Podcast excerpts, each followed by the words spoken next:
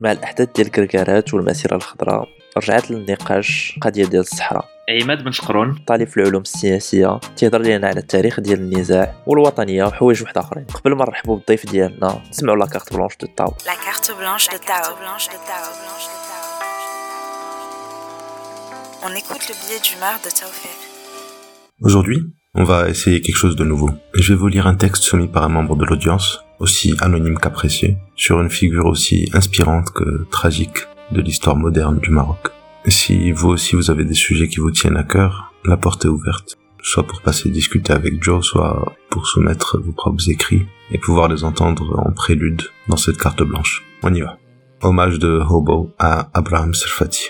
Le 18 novembre 2010, le Maroc a perdu une figure de sa lutte démocratique, injuste, un insoumis, le Mandela marocain. Nombreux sont les adjectifs et descriptions une chose est sûre, cet homme était une montagne de détermination et de conviction qui a tout donné pour le bien de son pays. Militant marxiste-léniniste, dès son jeune âge, il s'était engagé dans la lutte anticoloniale pour l'indépendance du Maroc. Il s'engage après cette indépendance dans la création d'institutions marocaines. Il occupera différentes positions sous le règne de Mohamed V dans l'office chérifien des phosphates, puis dans l'école Mohammedia des ingénieurs.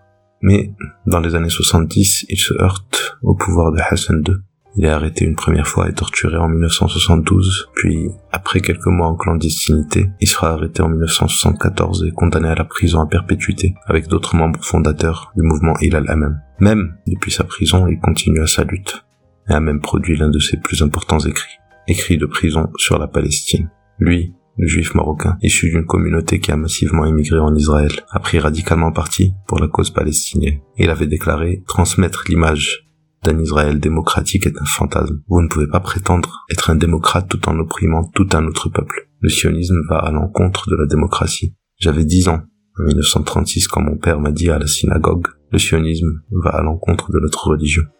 Libéré en 1991, il est expulsé du Maroc et déchu de sa nationalité, sous prétexte qu'il est d'origine brésilienne. On applaudit la créativité de Driss. Ce n'est qu'en 1999, sous le règne du roi Mohamed VI, que Salfati réintègre le Maroc et qu'il est rétabli dans sa nationalité. Ce retour fut un épisode triste pour la gauche marocaine. Abraham croit qu'un changement est devenu possible par l'alliance des forces de progrès dans un processus démocratique. Cet épisode, particulièrement douloureux pour les militants progressistes marocains, doit être rapporté afin de rappeler qu'après tout, Salfati était humain et qu'il avait à ce titre un point faible. Le sien était cet amour profond et inconditionnel pour le Maroc, et une incapacité à passer le reste de sa vie loin de son pays. Lui-même, interrogé en exil sur son vœu le plus cher, répond ⁇ Je veux retourner mourir dans mon pays ⁇ Mais cette position ne peut effacer des années de lutte pour un Maroc meilleur et pour un monde meilleur. Il y a dix ans est mort un grand homme marocain Repose en paix. Tu l'as bien mérité. عماد مرحبا بك في بيناتنا تولكس Bonsoir Sions, merci pour l'invitation. ممكن تقدر تقدم لنا راسك Alors, je suis un étudiant en sciences politiques, chercheur également, intéressé par les questions nationales et internationales, surtout d'actualité. Étudiant en sciences politiques, c'est-à-dire que tu as une certaine maîtrise de tout ce qui est politique, de tout ce qui est géostratégie et un peu d'histoire. C'est ça Oui, effectivement, c'est ça, c'est bien ça. Ok, ça tombe bien parce que on veut parler un peu d'histoire et on veut parler de l'histoire ديال الصحراء في المغرب الا كان ممكن الا كان عندك معلومات تقدر تشاركها معنا على l'histoire ديال الصحراء وعلاش كاين لو كونفلي ديال الصحراء مرحبا Alors, euh, ce podcast est vraiment intéressant. في الوقت اللي الصحراء فيها هادشي ديال الكركارات دي طونسيون ميليتير ما بين بوليزاريو وما بين المغرب هاد البودكاست جا في وقتو بوغ اكسبليكي ونشرحو للناس منين جا مشكل الصحراء التاريخ ديال مشكل الصحراء وكيفاش وصلنا حتى اليوم طبعا كنعرفو باش نفهمو مشكل الصحراء خاصنا نرجعو للتاريخ كما كلشي تيعرف المغرب خدا استقلال رسميا 1956 خدينا استقلال من فرنسا le 2 مارس 1956 وخدينا استقلال من اسبانيا le 7 افريل 1956 غير هو أنه الاستقلال اللي كان في المغرب كان استقلال مختلف لأنه كان استقلال تدريجي. المغرب لما استقل ما استرجعش كامل التراب ديالو وما استرجعش سيادته على كامل التراب ديالو بقاو شي مناطق اللي خارجين على السيادة ديالو اللي استرجعهم تدريجيا مع مرور الوقت. كنذكر على سبيل المثال طنطان 1957 1958 سيدي إفني 1959 بالنسبة للصحراء بقات تحت السيادة الإسبانية رغم توقيع اتفاقيه مع المغرب 7 افريل 1956 الصحراء بقات تحت السيادة الإسبانية. آنذاك بغدات الاستقلال.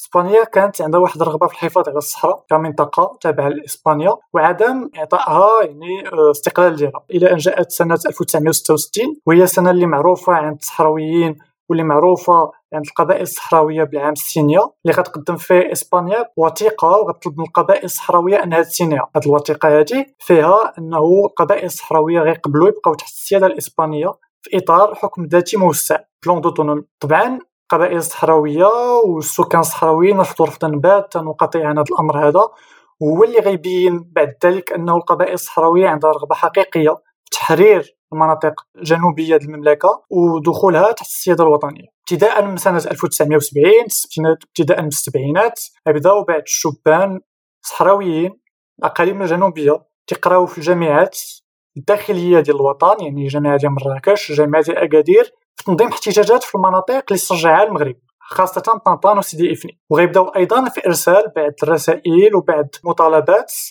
القيادة المغربية. أنذاك الملك الراحل الحسن الثاني. والأحزاب السياسية بداو يصيفطوا لهم رسائل تطالبوا فيهم أن القيادة المغربية تساندهم لوجستيكيا سياسيا وعسكريا لطرد الاحتلال الإسباني من الصحراء. إلى أنه انذاك المغرب رفض. القيادة رفضت لعدة أسباب اللي هي أسباب كانت في ذاك الوقت موضوعية.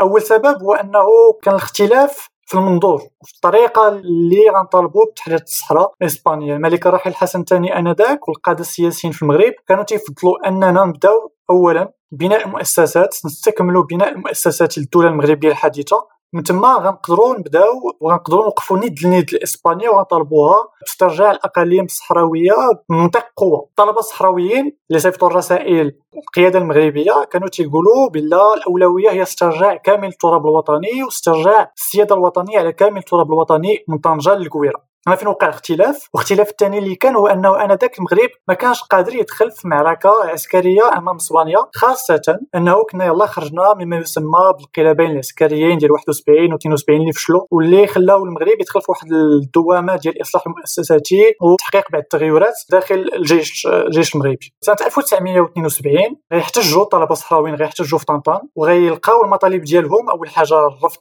من القيادة بعدم المساندة.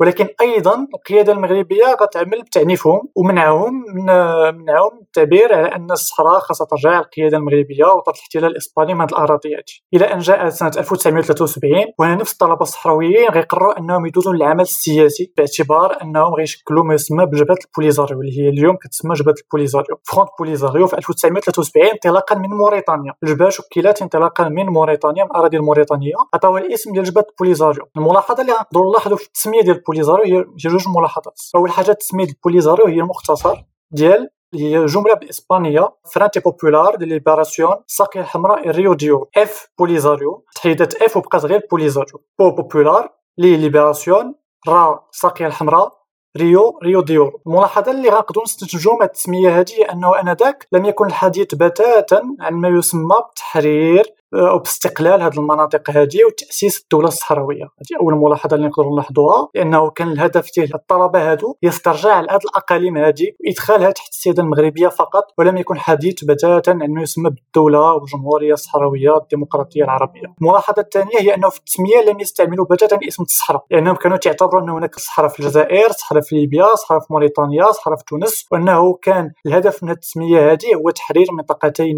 كاينين في الصحراء المغربية. لهذا سموها التحرير الساقية الحمراء والذهب. كلمات اللي متعارف عليهم اليوم واللي اصبحت بوليتاريو كتستعملها ديال الشعب الصحراوي أو الجمهورية العربية الصحراوية الديمقراطية هي تسميات جاو من بعد ذلك. لما رفضت القيادة المغربية مساندتهم من أجل التحرير واستغل هذا المعطى هذا قياديين في المغرب العربي والمغرب الكبير اللي هو هواري بومدين الرئيس الجزائري أول واحد استغل هذا المعطى هذا واللي هو أيضا معمر القذافي اللي هو رئيس ليبيا. أكيد هاد الشخصيتين هادو استغلوا الفرصة انه من المغرب رفض يساند البوليزاريو واستدعوا القيادات ديال البوليزاريو. وقالوا لهم بما أنه المغرب رفض أنه يساندكم فأنتم ماشي مغاربة أنتم ماشي جزائريين أنتم ماشي موريتانيين أنتم صحراويين. نتوما الشعب الصحراوي. ومن هذه الفكرة جات المنطلق ديال الشعب الصحراوي وبدات آه، كتبلور الفكرة ديال تأسيس جمهورية صحراوية عربية ديمقراطية إلى أن جاءت سنة 1976 ويكون الإعلان الرسمي ديال ميلاد الجمهورية اللي هي لاغاست الجمهوريه العربية الصحراوية الديمقراطية ما بين مزدوجتين وهمية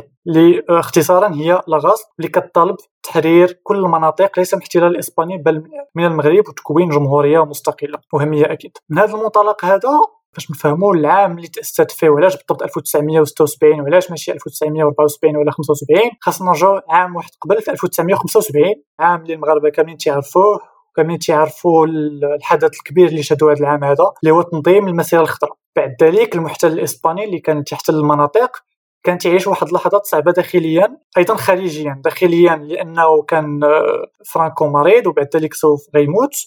وخارجيا لأنه المجتمع الدولي كان يطالب إسبانيا بتسريع le processus de décolonisation ديال الصحراء. اللي دفع إسبانيا أنها توقع اتفاق ثلاثي سنة 1975 سمي باتفاق مدريد اللي تجمع ما بين إسبانيا المغرب وموريتانيا هذا الاتفاق شنو تيقول؟ تيقول أنه المغرب غياخذ جزء من الصحراء وأن موريتانيا غتاخذ منطقة وادي الذهب. انطلاقا من هذا التوزيع اللي دارت إسبانيا اتفاق مدريد سنة 1976 يعني البوليزاريو تاسات مباشرة بعد ذلك غتعلن على الحرب. هذه جبهه البوليزاريو سوف تعلن على الحرب على المغرب وعلى موريتانيا. باعتبارهم يمارسان السيادة على منطقتين صحراويتين. نمط الحرب اللي كانت كتعتمدوا عليه البوليزاريو وهذا شيء ضروري أننا نقولوه هو أنه نمط ديال الحرب العصابات أو ما يسمى بالفرنسي لا غيريا الهجوم على المناطق ديال الجيش المغربي والموريتاني السرعه في الهجوم. الهجوم المباغت ومن بعد الانسحاب وإعادة التمركز باش أنهم يتفاداو الهجومات المعاكسة ديال الجيش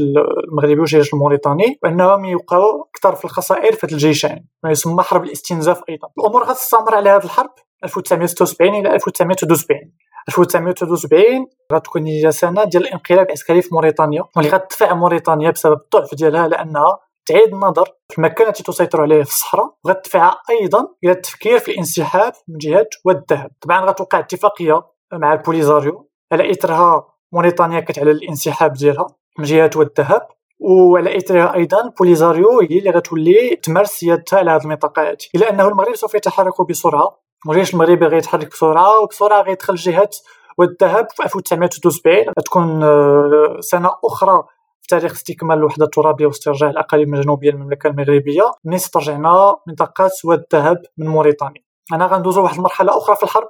إذ الحرب ما غتوليش ثلاثية ما غتوليش بين جبهة البوليزاريو وما بين موريتانيا وما بين المغرب. غتكون حرب ثنائية ما بين المغرب.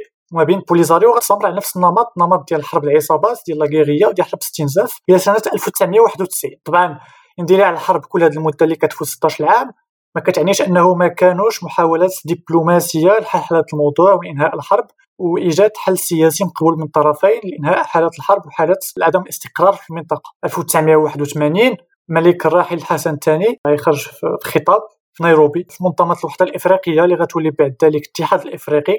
واللي غي اللي غيعلن فيه على أنه المغرب مستعد كل الاستعداد على أنه ينظم الاستفتاء في الأقاليم الجنوبية وأنه يقبل أي نتيجة مهما كانت ديال سكان هذه المناطق ما بين انضمام إلى المغرب أو إعلان جمهورية وتكوين جمهورية مستقلة خارج السياده المغربية. طبعا كنا في هذا الوقت هذا في الطريق الصحيح إلى أن جاءت سنة 1984 اللي غتمثل في انسحاب المغرب منظمة الاتحاد الإفريقي منظمة الوحدة الإفريقية. هذا الانسحاب جاء بعد أن هذه المنظمه هذه عطات صفه ديال عضو جبهة البوليزاريو.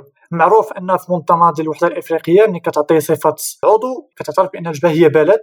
وهذا ما رفضه المغرب أن المنظمه الوحدة الإفريقية تعطي الشرعية بأن البوليزاريو هي دولة كامله الأركان السيادة ديالها بكل شيء. اللي غيدفعوا أنه غينسحب 1984 المنظمه الوحدة الإفريقية وغيعتبر بأنه هذه المنظمه هذه ما يمكنش تكون جزء من المشكلة وتكون أيضا جزء من الحل. ويدفع إلى طرح الملف الملف ديال الصحراء على طاولة الأمم المتحدة اللي غتبدأ الوساطة ديالها رسميا في سنة 1986 هذه الوساطة اللي غتستمر عامين وغتختتم في 1988 par l'adoption ce qu'on appelle le plan de règlement مشروع التسوية في سنة 1988 هذا ال plan de règlement وقعت عليه البوليزاريو بانفراد مع الأمم المتحدة وقعوا المغرب مع الأمم المتحدة.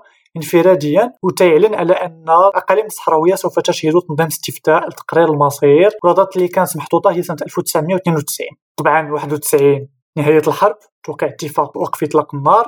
إرسال قوات المينورسو هي القوات اللي كتسار على احترام وقف إطلاق النار وعدم ديال حرب جديدة في الأقاليم الجنوبية للمملكة. و1992 هو تنظيم السنة اللي كانت مطروحة باش نظموا استفتاء في الأقاليم الجنوبية. إلا أنه الاختلاف غيكون واحد المعطى اللي هو ضروري. كنعرفوا فيما تيكون شي استفتاء ولا تيكونوا شي انتخابات خاص ضروري يكون كور إلكتورال. يعني هم الأشخاص نحددوا الأشخاص اللي عندهم الحق أنهم يصوتوا في سواء في الاستفتاء سواء في الانتخابات على حد سواء لانهم هي عملية انتخابية محضة في الأخير. الاختلاف اللي طرح هو أنه البوليزاريو كانت كطالب بان من سوف يصوت في استفتاء ديال تقرير المصير اللي كان غيكون في 1992 هم المواطنين اللي كانوا في المنطقة الصحراوية في سنة 1974 جدير بالذكر أن في سنة 1974 كان الاحتلال الإسباني كان دار واحد لو وعلى اثرو كان كان تقريبا 60 إلى 70 ألف واحد المواطنين اللي ساكنين في ديك الأقاليم الجنوبية. والبوليزاريو كتدفع نحو الفكرة على أنه 70 ألف شخص هما اللي عندهم الحق. وحيدين أنهم يصوتوا. علما بالذكر أنه كان تحتوي على 74 ولكن المفاوضات كانوا في 92 91 إلى أنه المغرب تيقول من جهته أنه مرفوض رفضا تاما أننا نوقفوا في 70 ألف شخص اللي كانوا في ال recensement espagnol وأننا خاصنا ندخلوا حتى الناس اللي خرجوا من المناطق الصحراويه غصبا عنهم سواء عن طريق الحرب سواء ولدوا ولادهم ولادهم خداو الهجرة. وكان تقدر العدد المشاركين في الاستفتاء انه ارتفع تقريبا 250 ألف شخص. اللي عندهم الحق أنهم يشاركوا في الاستفتاء. هذه المشكلة ديال le corps électoral بقات دوما لا البوليزاريو ولا المغرب قدروا يتفقوا عليها. اذا الاستفتاء اللي كان غيكون سنة 1992 ما دارش الامم المتحده حطت تاريخ آخر اللي هو 1996 نفس المشكلة le corps électoral ما تدارش تحطات تاريخ آخر اللي هو 1998 بنفس المشكلة ما تحققش استفتاء ديال تقرير المصير في الأقاليم الجنوبية. 1998 غيكون تغيير لأنه سوف يتم ارسال مبعوث اممي جديد اللي هو جيمس بيكر إلى الاقاليم الجنوبيه ملي كنحطوا على مبعوث اممي جديد يعني هو الشخص اللي تينوب على الامين العام للامم المتحده جيمس بيكر غيبدا واحد الوساطه جديدة 1958 ما بين بوليزاريو وما بين المغرب. هذا هو التحول الأول اللي غيكون. التحول الثاني اللي غيكون هو أنه في بداية التسعينات الملك الراحل الحسن الثاني كان في إطار ما يسمى أن الوطن غفور رحيم وكان صيفط رسالة إلى قادة البوليزاريو تيطالبهم تيقول لهم رجعوا الوطن ديالكم. المغرب ما غيعاقبكمش على جرائم الحرب اللي درتوا إن الوطن غفور رحيم دخلوا. والمسامحة. والمعطى الثاني هو أنه في نهاية التسعينات بداو البلدان اللي كانوا اعترفوا في الأول بوليزاريو كدولة بدأو تيسحبوا الاعتراف ديالهم من جبهه البوليزاريو طبعا سحب الاعتراف من جبهة البوليزاريو هو سحب منها الشرعية الدولية. أكثر ما كتسحب أي دولة الاعتراف ديالها من البوليزاريو كتكون القوه البوليزاريو في المفاوضات مع المغرب غاديه وكتنقص. طبعا المغرب استغل هذا المعطى ديال التحرك الدبلوماسية ديالو على المستوى الدولي واستغل العودة القياديين إلى أرض الوطن واستغل أيضا بداية تراجع النفوذ ديال بوليزاريو على المستوى الدولي وحاول يدفع نحو تسويه بدون ذكر استفتاء جيمس بيكر ابتداء من الوساطة ديالو في 1998 استمرت الوساطة ثلاث سنين وفي 2001 Le Conseil de sécurité où les deux protagonistes, à savoir le Maroc et le Polisario, font adopter un accord cadre. ديال 2001 هذا الاكور كادر هو أول أكور كان تيهضر على بقاء الصحراء تحت السيادة المغربية لمدة خمس سنوات في إطار plan d'autonomie حكم الذاتي. في إطار هاد خمس سنوات المينورسو القوات المينورسو الموجودة في الأقاليم الجنوبية غتعمل على un recensement ديال الناس اللي غيشاركوا في استفتاء في نهاية الخمس سنوات المطروحة في l'accord de cadre اللي été adopté par les deux protagonistes en 2001 طبعا الجزائر سوف تتدخل بعد ذلك وترفض. هذا المعطى هذا رفضا تاما. وغتدفع نحو ce qu'on appelle la quatrième quatrième voie يعني الحل الرابع وما يسمى بالحل الرابع اللي هو تقسيم الاقاليم الصحراويه ما بين المغرب وما بين بوليزاريو وما بين الجزائر. تقسيم الاقاليم الصحراويه ما بين المغرب وما بين الجزائر وما بين بوليزاريو هو المعطى اللي تم الرفض ديالو رفضا قاطعا من المغرب واعتبر على أنه باعتبار الجزائر والبوليزاريو آخر مشروع ديالهم ما تحطوش على un référendum ما تحطوش على استفتاء. اذا الفكرة ديال الاستفتاء كحل لمشكل الصحراء أصبحت فكرة متجاوزة تجاوزا تاما وخاصنا نبحثوا على فكرة وعلى حل سياسي مقبول من الطرفين ويعني تواكب المتغيرات اللي وقعوا على على المستوى الدولي في الصحراء. طبعا ابتداء من 2003 لم يعد الطرح ديال الاستفتاء يليق بالقبول ديال المغرب. المغرب لم يعد يتحدث بتاتا عن الاستفتاء في الصحراء. إلى أن جاء 2007 وقدم مشروع ديال الحكم الذاتي الموسع هو اللي كنتحدثوا عليه حتى اليوم هو اللي المغرب دبلوماسيا يتحرك على المستوى الدولي باش يحقق واحد l'adhésion internationale المشروع ديالو باش أن المنظمات الدولية والدول الإقليمية والدول العالمية خاصة الدول العظمى أنها تساند المشروع هذا. هذا المشروع هذا واضح في المنهجية ديالو أنه المناطق الصحراوية غتبقى تحت السيادة المغربية غيكون عندها واحد الحكم الذاتي اللي هو موسع تحت السيادة المغربية. ولا بغينا نتحطوا أكثر على هذا المشروع الحكم الذاتي هو أنه الأقاليم الصحراوية غيكون عندها برلمان جهوي حكومة جهوية غيقرروا في الماء ديالهم غيقرروا في الضو ديالهم غيقرروا واش يدوزوا واد الحار غيقرروا في بناء المؤسسات غيقرروا في بناء المستشفيات غيقرروا أيضا في الطريقة ديال التدبير ديال الميزانية ديالهم بدون تدخل السلطة المركزية. ملي كنقول السلطة المركزية يعني كنقول الرباط الحكومة المركزيه والبرلمان المركزي. إلا أنه تيبقاو بعض les prérogatives اللي تيبقاو خارجين عن يد ديال الاقاليم الجنوبية ديال المملكة المغربية اللي هما إلا قدرت نقولهم هما أكيد كل ما يتعلق بالأمن والدفاع الوطني والوحدة الترابية للبلاد كل ما يتعلق بال prérogatives اللي عندهم علاقة بالملك باعتباره أمير المؤمنين يعني الشان الديني المملكة ترجع حصريا إلى الملك باعتباره أمير المؤمنين. والعلاقات الخارجية ديال الدولة كتسيرها السلطه المركزية يعني الحكومة والملك بتشاور مع السلطات الجهوية ديال الصحراء لما الأمر يتعلق بالأقاليم الجنوبية هذا ثالث شيء. ورابع شيء هو أنه ثلاث أشياء ما قابلينش للتغير هما اللي كنسميوهم المقومات السيادة الوطنية. يعني العلم l'hymne national et العمله l'hymne national la monnaie et le drapeau هادو كان مفروض على الأقاليم الجنوبية أنهم يحافظوا عليهم تحت السيادة الوطنية. تكون عندهم حكومة يكون عندهم انتخابات يكون عندهم برلمان محلي وتسيير الشؤون ديالهم بطريقة محلية بدون تدخل السلطه المركزيه ديال الرباط. طبعا في 2007 تم طرح هذا الأمر تم قبوله من طرف كل الدول العظمى تم قبوله نسبيا من طرف الأمم المتحدة. بوليزاريو والجزائر تيرفضوا رفضا تاما تيستمروا في الطلب ديالهم ديال ديال تنظيم استفتاء في الأقاليم الجنوبية لتقرير المصير ديال المواطنين اللي ساكنين تما. المغرب يعتبروا هذا كمطلب متجاوز ولم يعد يسير المتغيرات اللي وقعت في الدوسي ديال الصحراء منذ نهاية التسعينات.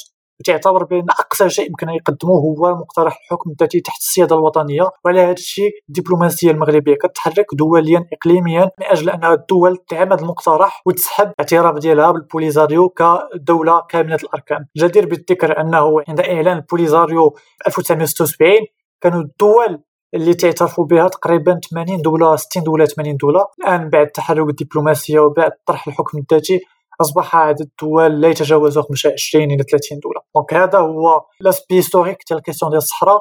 من 1956 استقلال المغرب طرح الفكرة ديال بقاء الصحراء تحت السياده الإسبانية مع مقترح ذاتي مع الاحتجاجات ديال الطلبة الصحراويين. اللي دايوغ كانوا تيقولوا في الاحتجاجات ديالهم كانوا تيرفعوا شعارات مع الحسن نحرر الوطن يعني مع الملك الحسن ثاني نحرر الوطن نحرر الأقاليم الجنوبية وندفعوهم يكونوا تحت السيادة الوطنية. طبعا هذا يؤكد من جديد أنه الهدف الأول ما كانش بتاتا خلق جمهورية وهمية أو تنظيم استفتاء أو انفصال عن المغرب الهدف كان هو تحرير الإقليمين وأنهم يدخلوا تحت السيادة الوطنية إلى بدايه بداية الوساطة تحت سير الأمم المتحدة إلى تقديم المغرب فكره الحكم الذاتي بدا تكسب واحد الشرعية دولية باعتراف الدول ديالو وبسحب الدول الاعتراف ديالهم جبهة البوليزاريو يكفي أنه بعد 2007 وبعد التقديم ديال المغرب لمقترح الحكم الذاتي الأمم المتحدة وخاصة مجلس الأمن في ال résolution ديالو طبعا كنعرفوا أنه كل عام تيخرجوا des résolutions لم يعد يتحدث بتاتا عن ما يسمى بالاستفتاء. الاستفتاء لم يعد مطروح بتاتا على المجلس الأمن كفكرة مطروحه لحل الوضع في الصحراء. منذ 2008 واصبح الحل اللي هو يقدر يكون une base de négociation هو مقترح الحكم الذاتي المقدم من طرف المغرب سنة 2007 مزيان ملي درنا هاد la transition historique. يمكن نسولك دابا dans le cadre de l'actualité مهمة بزاف اللي عشنا هاد الايامات الاخرين شنو وقع في كركارات وعلاش نايضة هاد القيامة؟ وعلاش بزاف الناس تيهضروا على le cessez-le-feu اللي يقدر يحبس؟ وبزاف ديال الجهات داخليا وخارجيا تت commenter l'actualité إلا كان ممكن دير لنا un petit résumé ديال شنو وقع. موضوع الكركارات اللي كاين اليوم واللي حاضر في الساحة الوطنية هو موضوع مهم. كنا بغينا نفهموه عشان خاصنا نرجعوا للتاريخ. خاصنا نرجعوا اتفاق وقف اطلاق النار اللي توقع ما بين بوليزاريو ما بين جبهة البوليزاريو ميليشيات البوليزاريو ما بين المملكة المغربية. اتفاق اللي بحال قلت في الأول توقع في 1991 وعلى إثر هذا الاتفاق هذا تدخلات الأمم المتحدة صيفطات ما يسمى بالقوات المينوسو لضبط احترام ديال الاتفاق هذا اللي فيه وقف اطلاق النار وقف الحرب عدم الاحتكاك مع القوات الأخرى. لا ميليشيات البوليزاريو يحتكوا مع الجيش المغربي ولا ما الجيش المغربي يحتك مع قوات البوليزاريو. طبعا هذا شيء هذا معطى مهم. المعطى الثاني هو أنه كنعرفوا أنه في 1984 المغرب بنى جدار عازل تسمى الجدار الأمني اللي كاين في الأقاليم الصحراوية. وهذا الجدار هذا تحمي 80% من المناطق الجنوبية اللي دابا حنا كنعرفوها اللي هي العيون الداخلة السمارة ومدن أخرى. الا أنه بقاو 20% من هذه الأرض هذه بقات خارجة عن السيادة ديال المغرب بقات خارجة أيضا على السيادة ديال البوليزاريو هاد 20% ديال ال territoire اللي مازال هي اللي معنية مباشرة اتفاق وقف اطلاق النار باعتبارها كتسمى des zones tampons. يعني مناطق عازلة باش نشرحوا شنو هي منطقة عازلة. منطقة عازلة هي منطقة اللي كتكون محرومة آه، على أنه يكون شي عسكري يدخل لها يعني عسكري لا من الجهة المغربية ولا من الجهه ديال بوليزاريو ومن له الحق في الوجود تما غير القوات ديال المينوسو باعتبارهم ممثلين للامم المتحدة هما اللي تيسهروا على احترام وقف إطلاق النار واحترام ديال عدم اندلاع حرب في هذه المنطقة هذه. يعني من بعد سنة 1991 والتوقيع ديال الاتفاقية هذه وقف إطلاق النار 80% من المنطقة من الأقاليم الجنوبية بقاو تحت السيادة المغربية و20% من المناطق اللي كانوا من وراء الجدار العازل cordon sécuritaire تسموا بمناطق عازلة. المنطقة اللي الآن اللي عليها هاد الضجه هذه اللي هي معبر الكركارات داخلة في المنطقة العازلة اللي كاينة في الصحراء اللي معنية بوقف إطلاق النار اللي معنية بعدم وجود قوات عسكرية لا من الطرفين في المنطقة هذه طبعا البوليزاريو كنعرفوا أنه هذه من 2016 هو تيحاول أنه يوقف مرور ديال الشاحنات ولا الأشخاص من المغرب إلى موريتانيا في إطار التبادل التجاري إلا أنه هذه المرة هذه خاصة في 20 أكتوبر 2020 صفت مدنيين باعتبار أنه المنطقة ما يمكنش يكون فيها عسكريين وبغى يتحايل ما بين قوسين بغى يتحايل على الأمم المتحدة وبغى يتحايل على وقف إطلاق النار وصيفط مدنيين. وهاد المدنيين هادو داروا اعتصام شدوا المنطقة وشدوا المعبر الكركارات اللي تيفرق ما بين المغرب وبين موريتانيا.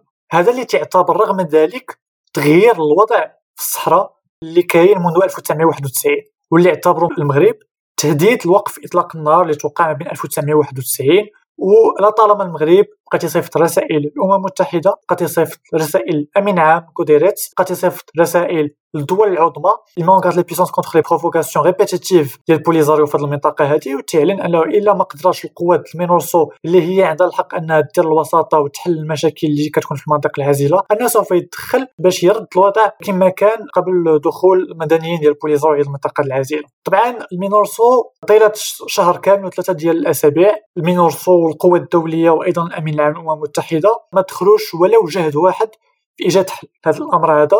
ولا طالما بقاو تيناقشوا مع المدنيين اللي موجودين في المعبر الكركارات باش ينسحبوا من المعبر هذا باش يردوا الأمر وباش يفتحوا المعبر نحو التنقل التجاري والتنقل ديال الأشخاص بطريقة سلسة وبحرية بدون أي مشكل. إلا أنهم رفضوا رفضا تاما. ما تراجعوش وبقاو وكانوا القيادة البوليزاريو كانت كتفكر بأنها تعاود السيناريو ديال قديم ميزيك اللي هو السيناريو ديال 2011 اللي كنعرفوه اعتصام ديال الصحراويين ديال المواطنين الصحراويين تيطالبوا بحقوق اجتماعية واللي من بعد بوليزاريو استعملته باش يولي عنده مطالب سياسية اللي هي غتكون أكيد تأسيس الجمهورية واستقلال من المغرب. إذا أمام الامر الواقع اللي حاولت البوليزاريو تحط أمام المغرب كان التدخل الوحيد متبقي أمام المملكة المغربية هو التدخل عسكري في عملية غير هجومية. طبعا هي عملية الهدف ديالها هو تحقيق السلم الاقتصادي. طبعا لأنه هو معبر اقتصادي. تحقيق السلم الاجتماعي والحفاظ على الوضعية كما كانت قبل دخول البوليزاريو وطبعا هادشي اللي وقع الأسبوع الماضي اللي شهد تدخل آه، يوم الجمعة تدخل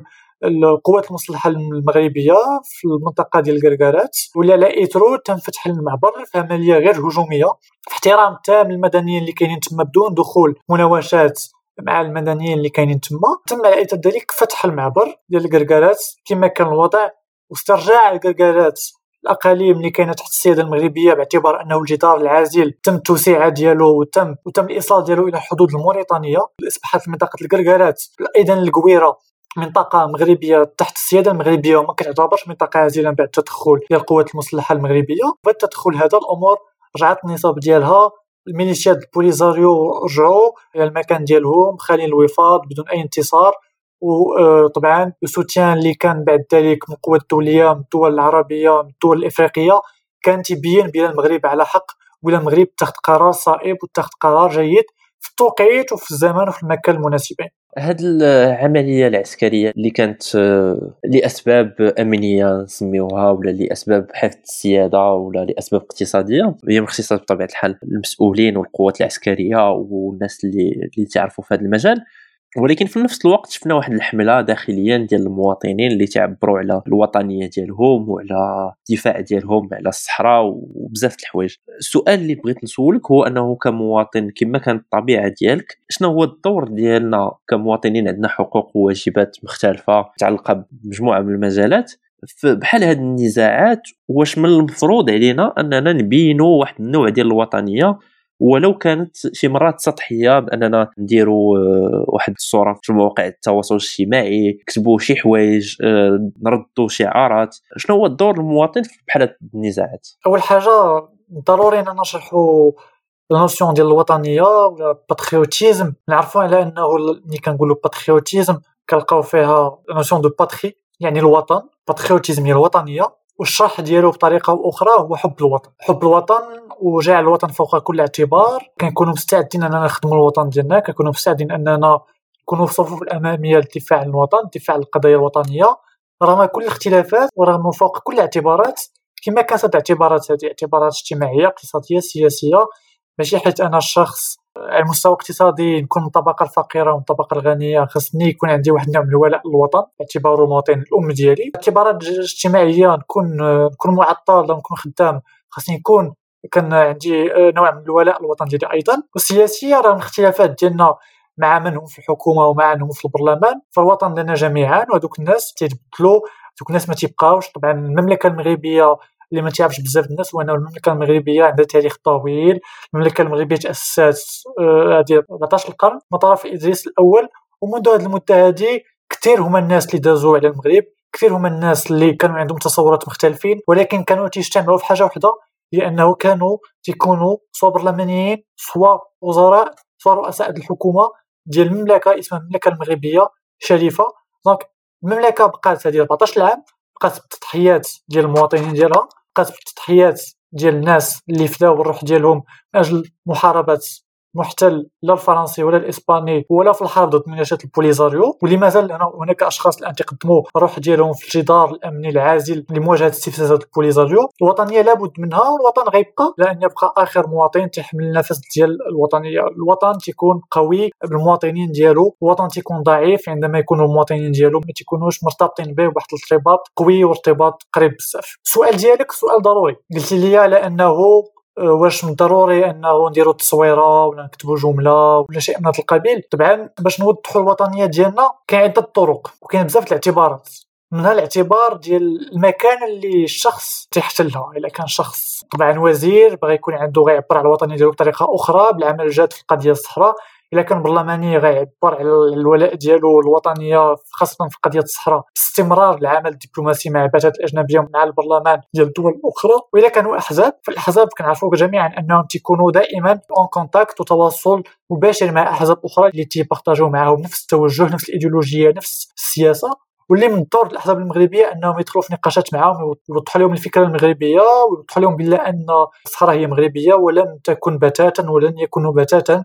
شيء اسمه الجمهوريه العربية الصحراوية الديمقراطية ما بين قوسين الوهميه هذا شيء الدور المواطن هو دور مهم أيضا لأنه موازاه مع ذلك مواقع التواصل الاجتماعي كنشهدوا كنشهدوا الآن على واحد la propagande بروباغندا من طرف أشخاص اللي هما متبوعين من طرف بوليزاريو أو الجزائر اللي تستمروا في نشر معلومات خاطئة عن الصحراء. واللي الدور المواطن أكيد هو أنه يعني أقل شيء أقل شيء هو أنه يوضح الحقيقة.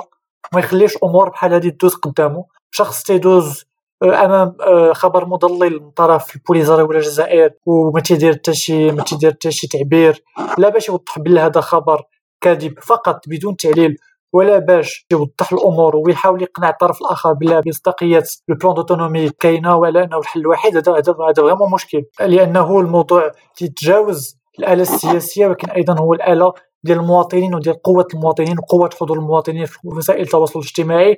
طبعا كنتذكروا كاملين المسيرة الوطنية اللي كان اللي كانت نظمات في الرباط سنة 2016 إلى ما خفنا نكتبوا 2015 واللي كانت شهدات مشاركة أكثر من 3 مليون ديال المغاربة.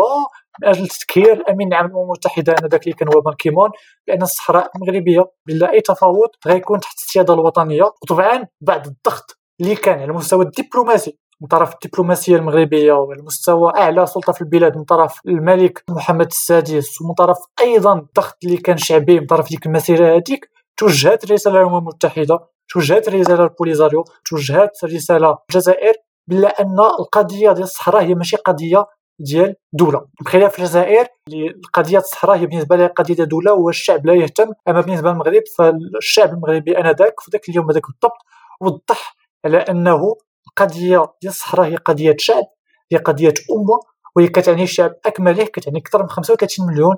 وهنا الأمم المتحدة فهمت الرساله واعادت النظر في l'approche ديالها par rapport cette question ديال الصحراء. وطبعا تم حل هذه الأمور بما يخدموا المصلحة ديال الوطن وبما يخدموا مصلحة أيضا الأقاليم الجنوبية اللي بقات تحت السيادة الوطنية. يعني الدور ديال المواطن تيبان الدور ديال المواطن ني با مارجيناليزي الدور ديال المواطن ماشي شيء آه، غير مهم. بالعكس الدور المواطن قوي الدور المواطن والدور الصحافة مهمين لكسب المعركة أمام البروباغندا لا ديال بوليزاريو ولا ديال الجزائر وأيضا اكتساب تعاطف دولي مع المصداقيه ديال المشروع ديال ب plan d'autonomie اللي قدموا المغرب 2007 كحل واقعي القضية الصحراويه يعني الوطنية في المواضيع اللي كتهم الوطن اللي كتهم مقدسات الوطن اللي كتهم الوحدة الترابية اللي كتهم rendre hommage à des personnes اللي فداو الوطن ديالهم من أجل القضية الترابية من أجل استرجاع الأقاليم الصحراوية. كتهم كل المغاربة ما كتهمش غير الناس اللي مهتمين بالسياسة ما كتهمش غير الناس اللي مهتمين بالاقتصاد ما كتهمش غير الناس اللي مهتمين ب les questions diplomatiques ولكن كتهم أكثر من 35 مليون مغربي وكل المغاربة خاصهم تونجاجاو من أجل نجاح هذه المعركة هذه وطبعا أنه الحل اللي غيكون يكون تحت السيادة الوطنية. السؤال ديالي كان موجه على الوطنية في الملف ديال الصحراء. دابا بغيت نخرج من هذا الملف ديال الصحراء ونهضر على الوطنية بصفة عامة لأنه هو الموضوع أنا اللي تيهمني. وهو الموضوع اللي كندير النقاش مع بزاف ديال الناس ديال شنو هي الوطنية؟ وشنو هي الوطنية بصفة عامة في الحياة ديال كل نهار؟ الوطنية واش هي أنك تحترم القانون؟ قانون السير القوانين كاملة اللي كاينة أنك ما تسرقش أنك ما تشفرش أنك تخلص الضرائب ديالك أنك دير بزاف الحوايج. ومن غير القوانين هو واحد الروح ديال أنه الاحترام ديال الوطن بصفة عامة. تنهضروا على أنه التقدير ديال الوطن. في مجموعة من السلوكات اللي هي بحال التصويت بحال تشجيع المبادرات الفردية والجماعيه الانخراط في جمعيات وبزاف الحوايج على حسب القدرة ديال كل واحد. وكيفاش ممكن أننا نشاركوا بدورنا كمواطن كفرد في بناء مجتمعي اللي نسميوه حنا وطني. هذه الروح الوطنية ما تيبانش لك أنه خاصها تجدر. كاين واحد المادة ديال التربية المواطنة ما عرفتش واش مازال ولا لا ولكن اللي تتقرا في المدرسة اللي فيها بحال هاد الحوايج هادو. واش ما تيبانش لك أنها خاصها تجدر في هاد الحوايج في سلوكات يومية قبل ما أننا نمارسوها في لحظات تاريخية بحال المسيرة الخضراء ولا بحال المقاومة ديال الاستعمار ولا في هذه اللحظات هادو. الوطنية كبر من أنها تكون غير événementielle أنها تكون غير في المحافل الكبرى. هذا سؤال مهم. هذا سؤال مهم من ناحية لأنه حددتي بعد ال critères ديال الشخص اللي هو وطني وقلتي احترام القانون. هذا تتخلف أكثر في مسؤوليات المواطن تجاه الحفاظ على الوضع العام. وأكيد نوع من الوطنية احترام القانون اللي تيتنزل ولكن أيضا مسؤولية ديال أي شخص أنه يحترم القانون ويحترم الوضع العام اللي كاين. باش ما نكونوش في واحد النوع من الأنارشي نكونوا في السيبا كما كنقولوا هذا تيدخل أكثر في إطار المسؤولية ديال المواطن تجاه الدولة ديالو. ليس الوطن بل الدولة. ملي كنهضر الدولة كنهضر على المؤسسات كنهضر على البرلمان كنهضر على الحكومة ولكن الوطن هو آه، المغرب فوق أي اعتبار يعني فوق المؤسسات فوق أي مؤسسات. هذه النقطة الأولى. النقطة الثانية الوطنية هي شيء اللي خاص يكون عند الشخص اللي خاص يكون عند أي مواطن ولكن هي أيضا بعض المرات عند الأشخاص عند بعض الأشخاص كتكون شيء مكتسب هي شيء هي حاجة مكتسبة. طبعا أي شيء كنكتسبوه تيكون نتيجة ديال مجموعة من الأشياء اللي آه، تيداروا خلف الستار. أنا ملي كنت كنقرأ شخصيا ما عرفتش واش القضية كتبقى.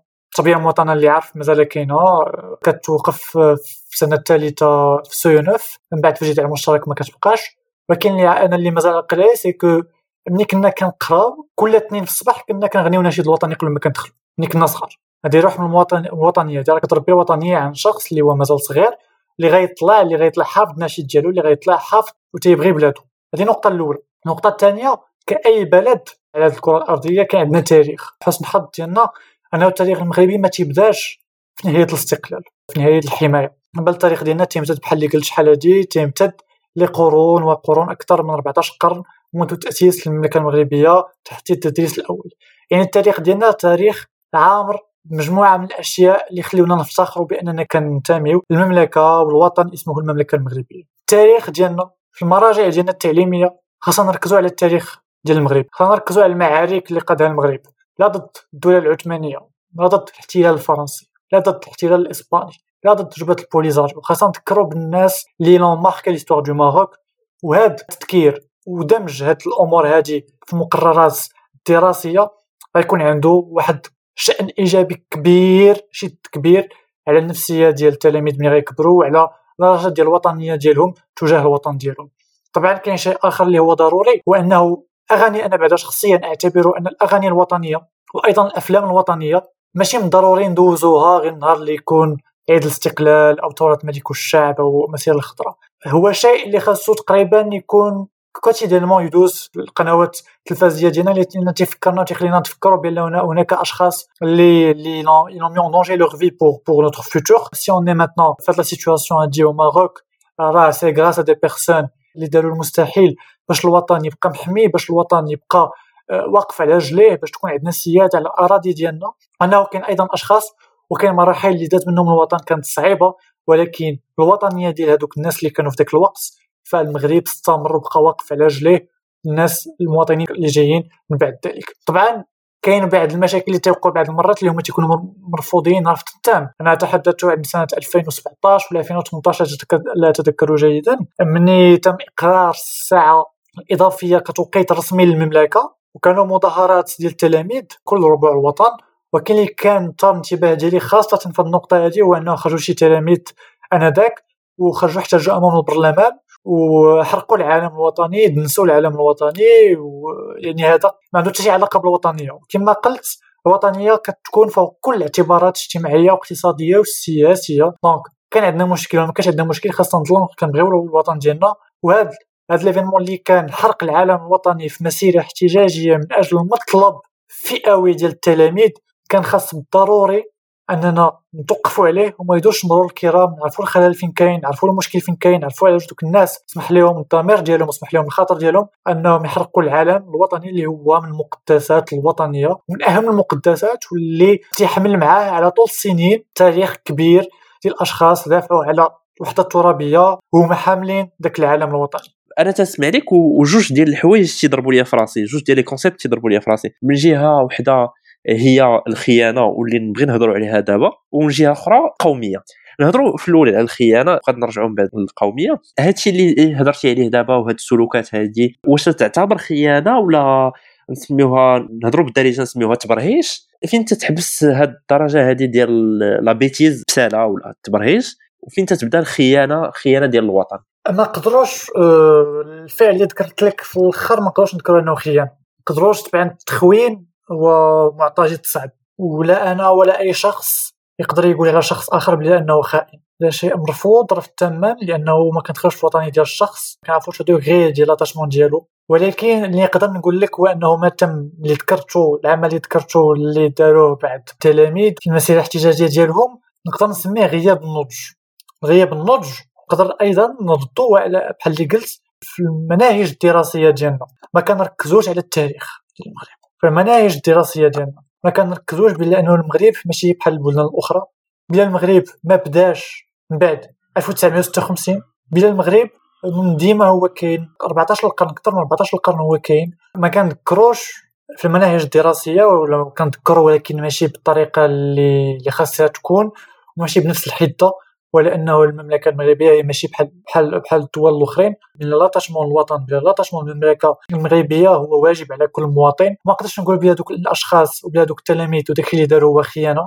طبعا هذا لا, لا, لا يجوز. وغياب النضج الفكري خاص التدارك هذا الأمر لأنه ولو ولو انه هذا الأمر هذا تيبين بلا راه كاين مشكل في المناهج الدراسية بلا هناك قصور في إيصال الرساله بانه المغرب هي دولة عريقه وبلا واجب بلا احترام هو واجب علينا كاملين.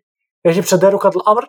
يجب تدارك غياب النضج عند الأشخاص هادو. بطريقه على انه ملي كبروا هاد الأخطاء هذه ما تعاودش لأنه إن تعاودات ففي هذه اللحظة هذه كتسمى خيانة بالطبع. ملي كتقيس المقدسات الوطنية ديالك وأنت في الماكسيموم ديال النضج الفكري ديالك بطواعية آه، ماشي بواحد ماشي بواحد دافع سبياني ولا دافع فقط أنه تبين راسك واعر.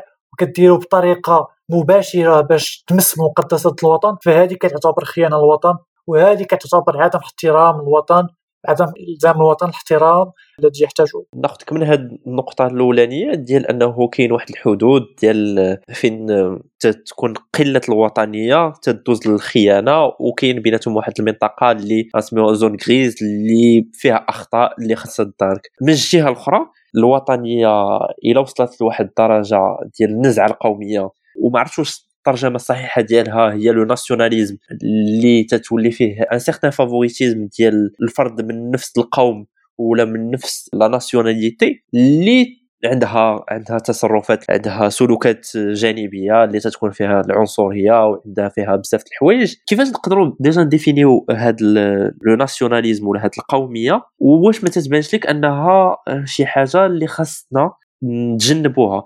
أنا j'ai en tête واحد la واحد la citation ديال Albert Schweitzer je sais pas si je prononce bien son nom هو واحد ال médecin وفيلسوف فرونسي اللي قال comme quoi le nationalisme c'est c'est un patriotisme qui a perdu sa noblesse ما عرفتش واش تتفق مع هاد هاد la طبعا الا بغينا بعدا نبداو بالشرح عندنا جوج ديال الكلمات اللي تيكونوا مختلفين. اللي كثير من الناس تيظنوا انهم نفس الحاجة ولكن ماشي نفس الحاجة. عندنا ال patriotisme وعندنا ال nationalisme ال patriotisme كنلقاو فيه la notion de patrie اللي هي الوطن والترجمة الكاملة ديال notion de patriotisme هي الوطنية.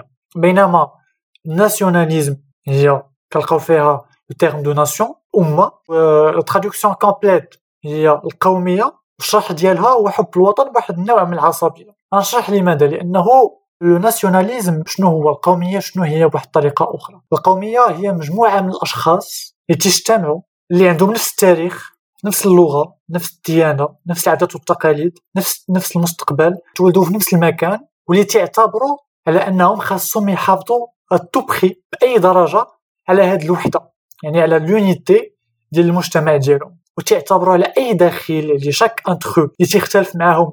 شي حاجة من هاد الحوايج هادو تعتبروه une menace l'ordre social ديالو يعني وحنا en plus دابا حنا في واحد في واحد العصر ديال العولمة المسلم تيمشي لبلد مسيحي مسيحي تيجي بلد مسلم. افترضوا أنه مسلم مشى بلد مسيحي لقى قدامه واحد المجموعه ديال القوميين فإنهم غيحاولوا يتعاملوا معاه بواحد القساوة يعتبروه دخيل على المجتمع ديالهم يعتبروه une menace للمجتمع ديالهم وغيتعاملوا معاه بواحد القساوة de telle sorte أنهم يدفعوه أنه يخرج من ذاك البلد هذاك ويحافظوا على على على المجتمع ديالهم. طبعا كما dit قبيله بلا il a perdu sa noblesse وهادشي هادشي تيفكرني بواحد بواحد المقوله أيضا اللي كان قالها الرئيس الفرنسي الأسبق دو غول اللي كان قال بها الوطنية هي حب الوطن. والقومية هي كره وطن ديال الناس الآخرين الكره ديال التاريخ ديالهم ديال العرق ديالهم ديال أي شيء اللي تيكون مختلف مع المجتمع ديالنا donc هنا مشكل هنا مشكل في الوطنية حيت حيت un patriote كتكون عنده علاقة ديال الحب بالوطن كتكون عنده علاقة ما بينه وما بين الوطن مباشرة. لا يهتم بشكون اللي ساكن معاه لا يهتم بشكون اللي فوق اللي ساكن معاه في نفس المكان. القومي على اختلاف الوطني كتكون العلاقة هي علاقة ثلاثيه تيكون هو في الأول تيكون شخص آخر أو دولة أخرى وهذا الشيء اللي غنشرحه par suite عاد الوطن تيحط راسو كمدافع من الصفوف الأمامية ديال l'ordre social والتاريخ ديال الوطن. هذا على المستوى الداخلي لأنه ال nationalisme تيبان بجوج مظاهر تيبان في المظهر الداخلي واللي تي écarter les étrangers en intérieur وعلى المستوى الخارجي واللي تيحاول يبين على أنه الدولة هي دولة قوية و la puissance ديال هاد الدولة هادي ne se limite pas aux frontières géographiques ديالها بل أنها كتحاول أنها تبين للدول الأخرى بالله هي اللي كتسيطر بالله هي celle qui dicte les règles du jeu بالله هي اللي عندها القوة العظمى. وهنا كندخلوا هنا كندخلوا في مشكل آخر وعاوتاني غنرجع ل notre président français اللي هو ميتران اللي قال بلا le nationalisme c'est la guerre. القومية هي الحرب. القومية كتكون دافع لأن الحرب خاصة أنا بحال ما قلت الأول القومية عندها خاصية هو أنهم القوميين تيتشاركوا التاريخ. واش القوميين؟ ما تنساوش التاريخ ديالهم. أي وطن له تاريخ أي وطن له اعداء أي وطن سواء عنده محتل سواء عنده بلد آخر اللي دخل معاه في المعركة هذه والقوميين ديما تعتبروا هاد البلدان المعنية تعتبروه اعداء كلاسيكيين واعداء تقليديين اللي مرفوض رفضا تاما أننا يكون عندنا علاقات معهم ثنائية طيبة ودية وأننا خاصو يكونوا اعداء وخاصنا ناخذوا الثار ديالنا. حتى علاش كان تيقول بلا القومية هي حرب الناسيوناليزم غير ولا بغيت نعطي مثال. مثال ديال القومية غنعطي غنعطي جوج الأمثلة. مثال شوية قديم في التاريخ ومثال شوية قريب. نعطي مثال بالرئيس المصري هو جمال عبد الناصر اللي كان رئيس ديال مصر في 1954 إلى 1969 واللي كانت عنده واحد ال... واحد الهدف. الهدف ديالو هو كان تكوين ما يسمى بالجمهوريه العربية الموحدة. يعني كل الدول العربية تفوزيونا في جمهوريه في ريبوبليك اغاب هذا على المستوى الخارجي. وكان تيظن أنه كاين امامه عائق. العائق هو الانظمه الملكيه اللي كاينة في شمال إفريقيا والشرق الأوسط. وآنذاك غداة الاستقلال ديال الدول العربية كان نمط الحكم اللي كان prépondérant كان هو الانظمه الملكيه فحاول يزعزع الاستقرار في بعض الدول المجاورة وقدر كان عنده يد في الانقلاب العسكري في العراق في 1958 contre le فيصل ودار جمهورية تما الانقلاب العسكري اللي أدى إلى خلق جمهورية. كانت ملكية في اليمن واللي حتى هي كان انقلاب عسكري 1962 وخلق جمهورية تما وحاول أنه يتستابيليزي كل البلدان اللي فيها الملكية. بما فيهم المغرب ولكن الحمد لله اللي ما قدرش. هذا على المستوى الخارجي. على المستوى الداخلي نقدر نقول لك بلا أيضا لا فيزيون ديال جمال عبد الناصر الاشتراكية والسوسياليزم كان تيعاقب أي شخص كان كان كان ما كانش معاه موافق على السياسة ديالو. وهذا أيضا نوع من من نوع من القومية لأنه باغي يطبق السياسة ديالو مباشرة بدون اكتراث وبدون اهتمام بالرأي الآخرين. إلا بغيت نعطي مثال حاليا بعيد على التاريخ غنعطي باليمين المتطرف مارين لو نعطي مثال l'actualité اللي في فرنسا Marine Le Pen كنعرفوا les positions ديالها par rapport les musulmans كنعرفوا بلا Marine Le Pen كتناضل من أجل إخراج المسلمين من فرنسا بطريقة من façon complète يعني je pense que كاين 6 مليون ديال الفرنسيين اللي كاينين في فرنسا كطالب باخراجهم للحفاظ على التاريخ ديال فرنسا وعلى المستوى الخارجي. كتعتبر على أنه ألمانيا عدو كلاسيكي وعدو تاريخي. كتعتبر بان الاتحاد الأوروبي هو مديور من أجل إضعاف الدولة الفرنسية والحل الوحيد هو خروج فرنسا من الاتحاد الأوروبي. يعني ديما le nationalisme القومية كتكون كتجلى وكتبان في مظهرين مظهر داخلي ومظهر خارجي وكتكون مختلفة على ال patriotisme بطريقة كبيرة وكتشكل خطر surtout خطر خطر كبير على الوحدة الوطنية ديال الدولة. أنا pour moi on fait un peu le tour de la question même si مازال عندي بزاف ديال الأسئلة وما كرهتش نسولهم ليك ولكن يمكن la séance ديال اليوم elle est assez fournie en informations نتمنى من الناس اللي يسمعونا يكونوا استفدوا شي حاجة ولا على الأقل سألوا بعض الأسئلة وداخليا دخلوا في واحد التفكير كيفاش يشوفوا الوطنية وكيفاش يشوفوا المشاكل ديال المغرب في الحدود ديالو في النزاعات التاريخية ديالو. تنساليو ديما البودكاست بالنفسيه بغات. غنطلب منك عماد تعطينا آه، شي كتاب ولا شي سيري ولا فيلم اللي شفتيهم ولا قريتيهم وتنصحنا بهم. باش نبقاو في الإطار ديال تشجيع الوطنيه باش نبقاو في الإطار الموضوع ديال المشكل الوحدة الترابية والمشكل الوطني الموضوع الوطني الأول اللي تهم الشعب المغربي كامل اللي خلاني خلاني نتعلم ونعرف بزاف الأمور على مشكل الصحراء وعلى ظهور بوليزاريو الأحداث اللي كانت متسارعة من 1975 إلى يومنا هذا كان واحد ال documentaire اللي كاين يوتيوب اللي سميتو le Polisario identité d'un front اللي هو متاح اليوتيوب وأي شخص يقدر يقدر يشوفه هو مرحلة ضرورية مرحلة ضرورية من أجل أجل بناء رأي sur des bases solides concernant l'affaire du Sahara أنا أنا كندعو اللي غيتفرج اللي غيسمعني اليوم أنه طابي لي le Polisario l'identité d'un front وأنا متأكد من أنه غيعرف بزاف الحوايج على مشكل الصحراء ومشكل الوطني الأول ديال المملكة المغربية. شكرا لك. أه، حنا بعدا déjà استفدنا من هذا البودكاست هذا بزاف. نتمنى أنه الناس أه، يكونوا تا هما استفدوا بحالي. عماد أه، merci beaucoup. شكرا لك بزاف. حيت قبلتي دير هذا البودكاست شاركتي معنا بزاف المعلومات اللي عندك. تنتمنى تكون عندنا فرصة واحدة أخرى باش نسولك كاع الأسئلة اللي مازال باغي نسولك. merci. merci à toi ça fait plaisir c'est un plaisir très partagé Vous me suivez pas sur Twitter.